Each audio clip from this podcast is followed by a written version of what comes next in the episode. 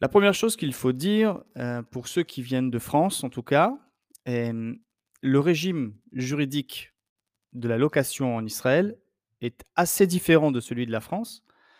Et l'objet de ce de cet épisode, ce n'est pas de revenir sur une analyse juridique précise, des articles de loi et des articles de contrat de location, de bail de location, mais simplement de comprendre l'économie générale de ce contrat ici pour pouvoir, on va dire, heu, aborder, heu, une négociation ou tout simplement savoir si nous nous trouvons dans une relation, standard avec un propriétaire ou un propriétaire avec un locataire ou au contraire dans une relation particulière, une relation peut-être, défavorable. La particularité israélienne par rapport à la France se situe dans le type de contrat. Si le contrat de location est un contrat libre en France, mais qu'il est ex extrêmement encadré dans ses clauses essentielles, à savoir la durée du bail ou le montant de la location, en Israël, le contrat de location est libre. Cela signifie que sous réserve vraiment de clauses particulières et extrêmes qui seront jugées devant les tribunaux, les parties, le propriétaire et le locataire se mettent d'accord sur un contrat et le signent en toute liberté. En tout cas, pour ma part, je n'ai jamais eu à gérer un cas où, heu, le contrat a été limité ou est limité par, une clause légale, une clause, générale que la loi imposerait aux parties. Donc je m'en tiens simplement à l'immense majorité des contrats de location en Israël, c'est-à-dire, heu, des contrats où les parties conviennent librement de s'accorder. Qu'est-ce que cela signifie concrètement? Comme je l'ai précisé auparavant, la protection du locataire tient surtout à l'encadrement de la durée du contrat, ainsi qu'au montant du loyer dans le temps. Comment peut-il être augmenté? Et quand est-ce que le locataire doit sortir de l'appartement? Ou quand est-ce que le propriétaire peut demander au locataire de sortir de l'appartement, de mettre fin au contrat? Je ne connais pas, heu, le détail de la loi en France, mais à ma connaissance, cela est extrêmement encadré. Comme nous l'avons dit précédemment, en Israël, ce n'est pas le cas. Le contrat signé entre les parties en Israël, c'est le contrat et la loi en même temps, en gros. En gros. Alors, dans les conditions que nous venons de décrire, c'est-à-dire le fait de pouvoir contracter librement entre parties en Israël sur un contrat de location, ça signifie quoi? Ça signifie que c'est le contrat qui gère la relation des parties et seulement le contrat. Heu, les contrats en Israël et encore une fois, je parle de la majorité, il pourrait en être autrement si les parties le décidaient, mais dans l'immense majorité, ce sont des contrats à durée limitée. Donc je vais maintenant m'attarder sur la question de la durée du contrat de location. Les parties pourraient prévoir que c'est un contrat à 2 ans, 3 ans, 4 ans, 5 ans, 10 ans. Au bout d'un certain temps, ça peut changer de statut, heu, c'est-à-dire changer, heu, la qualification du contrat, ce qui signifierait que ce serait un contrat à long terme, heu, mais on va dire, encore une fois, on reste dans le commun. Le commun, c'est un contrat à durée limitée. La plupart des contrats sont signés pour 1 an, plus 1 an. 1 an et au bout duquel le locataire peut demander à exercer l'option de rester une année supplémentaire dans les conditions prévues au contrat. Alors, première chose très importante, c'est lorsque le locataire signe sur un contrat pour une durée d'un an, c'est pas un an au maximum, c'est un an. Il s'engage à payer, à rester un an. Sauf clause particulière que les contrats contiennent en, général, à ce qu'il trouve un remplaçant qui rentre dans le même cadre, qui rentre dans le contrat existant en réalité, aux mêmes conditions et surtout présentant les mêmes garanties que lui-même. Ce qui signifie que quand je signe un contrat de location, heu, en tant que locataire, je m'engage déjà à rester une certaine période et je ne peux pas notifier le propriétaire 3 mois à l'avance, 6 mois à l'avance que je souhaite sortir au milieu de contrat. Donc il est bien clair que on lorsqu'on signe un contrat, il faut avoir l'intention d'y rester au moins le temps qui est précisé, c'est-à-dire dans la majorité des cas, 1 an. Concernant l'option, ce n'est pas une obligation encore une fois, mais c'est souvent le cas. En général, 30, 60, 90 jours avant la fin de la première période, disons de avant la fin de la première année, c'est au locataire de notifier son propriétaire qu'il souhaite rester une année de plus. À défaut de notification, il est censé sortir au bout de la première période. Si c'est un an, un an. Lorsqu'il notifie son propriétaire, et dans le cas où il a rempli toutes ses obligations pendant la, période qui précède, le propriétaire ne peut pas s'opposer à ce qu'il reste une année de plus. Dans le cadre du contrat, s'il avait prévu un contrat de un an plus un an. Mais cette année qui vient, cette nouvelle année d'option, elle peut être euh, convenue à l'avance avec des nouvelles conditions, et notamment le loyer. On peut prévoir, par exemple, que la première année sera un loyer de 5000 shekels, et la, et la deuxième année, si toutefois le locataire souhaite rester, sera à 5500 shekels ou tout autre montant.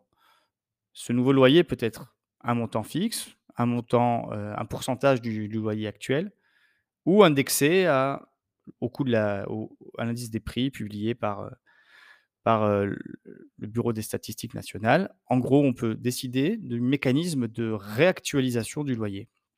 Mais rien ne le limite peut tout à fait prévoir que la première année, ce soit 5 000 et la deuxième 10 000 shekels, puisque c'est contractuellement accepté par les deux parties.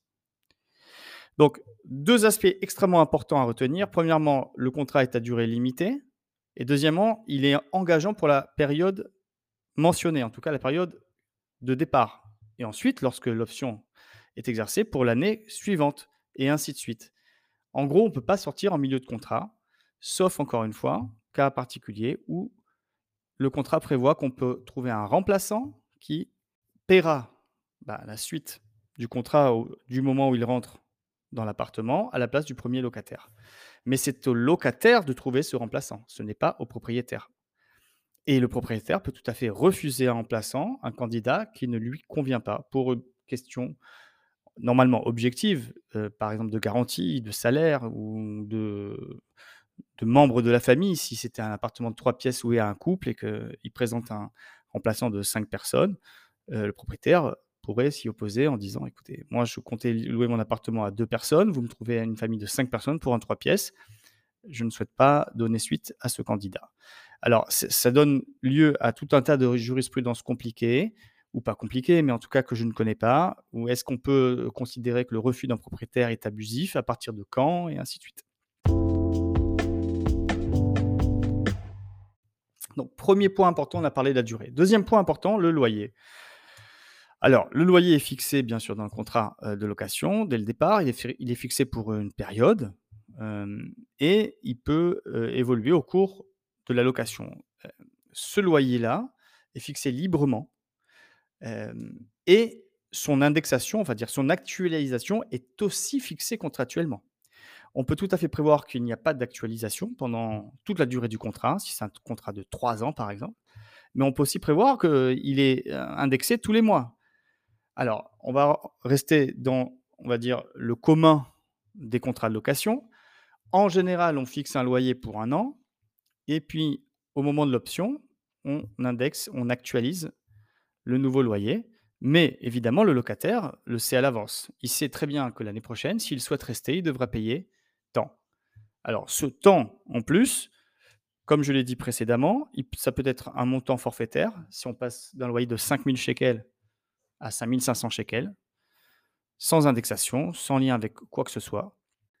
Ou alors, que ce soit une indexation du loyer sur un indice publié, comme le coût de la, vie, ce qu'on appelle l'indice des prix, ou un indice immobilier, ou l'inflation, ou ce qu'on souhaite mettre comme indice. À ce moment-là, on prend le loyer existant lors de la première période, et au moment de l'option, de l'exercice de l'option, donc quelques jours avant la fin de la première période, on fait le calcul et on définit donc le loyer à venir. Et ça peut être le même cas pour l'année d'après, la troisième année, si jamais le locataire souhaite rester une troisième année et qu'il en avait l'option. ces options doivent être déterminées dès la signature du contrat au départ.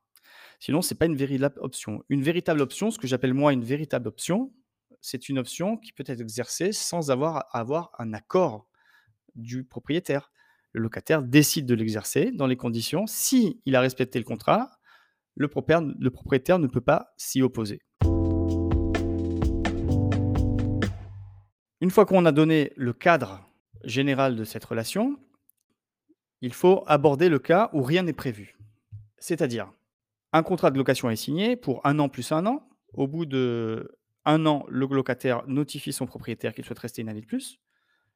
Voilà, nous approchons à la fin de la deuxième année, mais après la deuxième année, le contrat n'avait rien prévu. C'est-à-dire, il n'y a pas d'option pour une troisième année.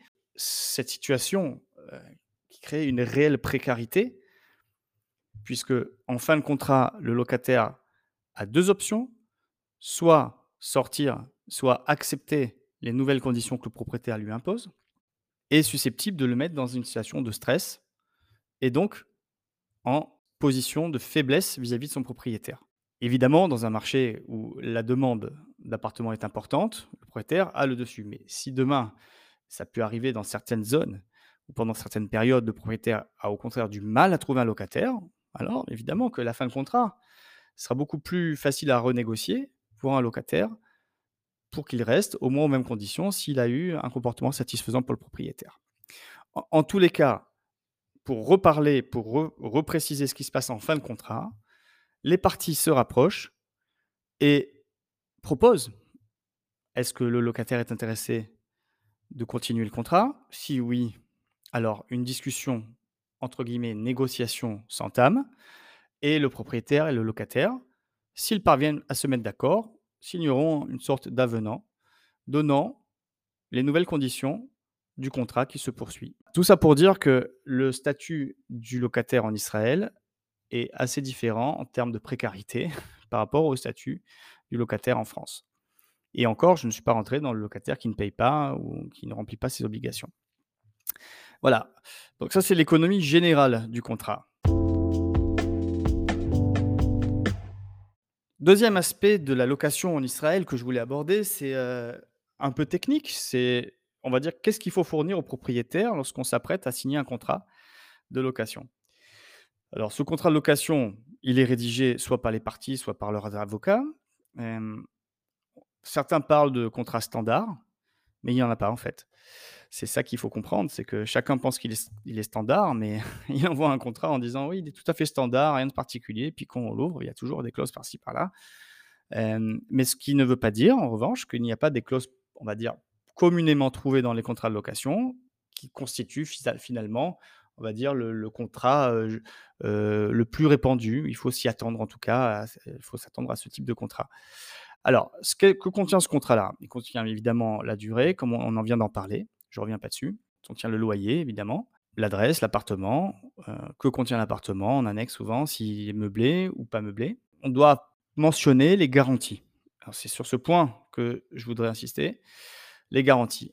Encore une fois, le contrat est libre. Les parties peuvent décider de ce qu'elles souhaitent demander ou donner en garantie. Mais voici ce qu'on trouve de manière générale. Alors, la loi, excusez-moi, je vous ai pas quand même, je voulais pas évincer ce point, c'est que depuis une loi récente, de mémoire, moins de deux ans, la garantie qui peut être demandée par le propriétaire ne peut pas être supérieure à deux ou trois mois de loyer.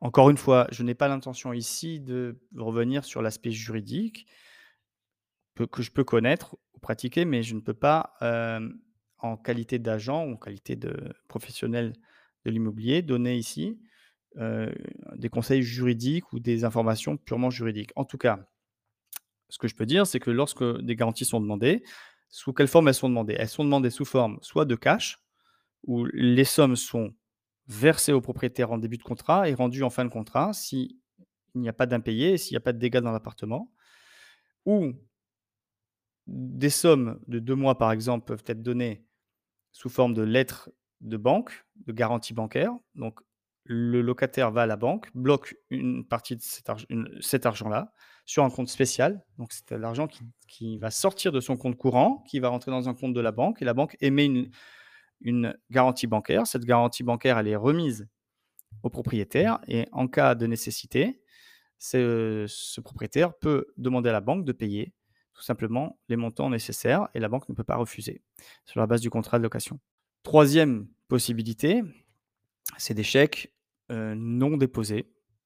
Évidemment, c'est moins sûr que de l'argent ou une garantie bancaire puisque ce chèque, si au moment où le propriétaire souhaite le déposer et donc exercer s son droit de retirer la garantie, on ne sait pas s'il va être, provisionné, mais on part du principe que le locataire ne souhaite pas se retrouver en interdit bancaire et faire des chèques qui ne sont pas provisionnés. En tout cas, c'est aussi une possibilité.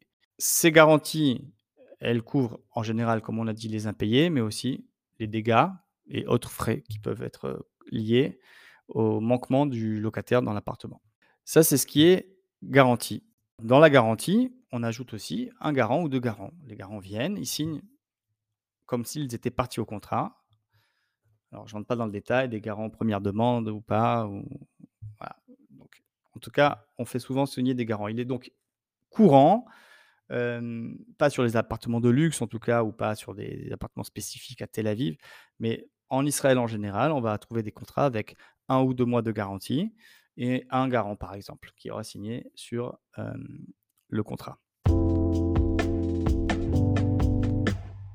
En ce qui concerne les paiements, alors comment se passent les paiements en Israël? De manière générale, encore une fois, c'est surtout des chèques. Donc au moment de la signature, on va fournir les chèques au mois par mois avec des dates ultérieures au 1er ou au 10 du mois, peu importe et le propriétaire part avec cette, liasse de chèques et va les déposer un par un chaque mois à la date prévue. Donc elle constitue aussi une sorte de garantie puisqu'il détient à l'avance des chèques à date ultérieure. On peut très bien faire aussi par virement ou payer à l'avance, mais de ce que j'ai vu, le plus souvent, il va s'agir de chèques donnés à l'avance. Par exemple, si c'est une période de 12 mois, on va donner 12 chèques au 1er mois, heu, ou à la signature par exemple, puis après le 2e mois de la location, il y aura un chèque de cette date-là et ainsi de suite pendant toute la période, 12 chèques. En plus de ces chèques, il est souvent question de donner des chèques signés non datés à l'ordre des différents organismes comme la compagnie d'électricité, compagnie de gaz, Vatbait, c'est-à-dire, heu, charges, hem et Ar et Arnona, c'est-à-dire la taxe, d'habitation. Et ces chèques sont conservés par le propriétaire et au cas où en fin de contrat, heu, il reste des dettes dans ces différents organismes, il n'a pas payé toute l'électricité sur la période de location, le propriétaire peut les utiliser en remplissant ce chèque par le montant et la date et payer l'organisme pour solder le compte. Voilà, ça il s'agissait donc, heu, globalement de rentrer dans l'économie générale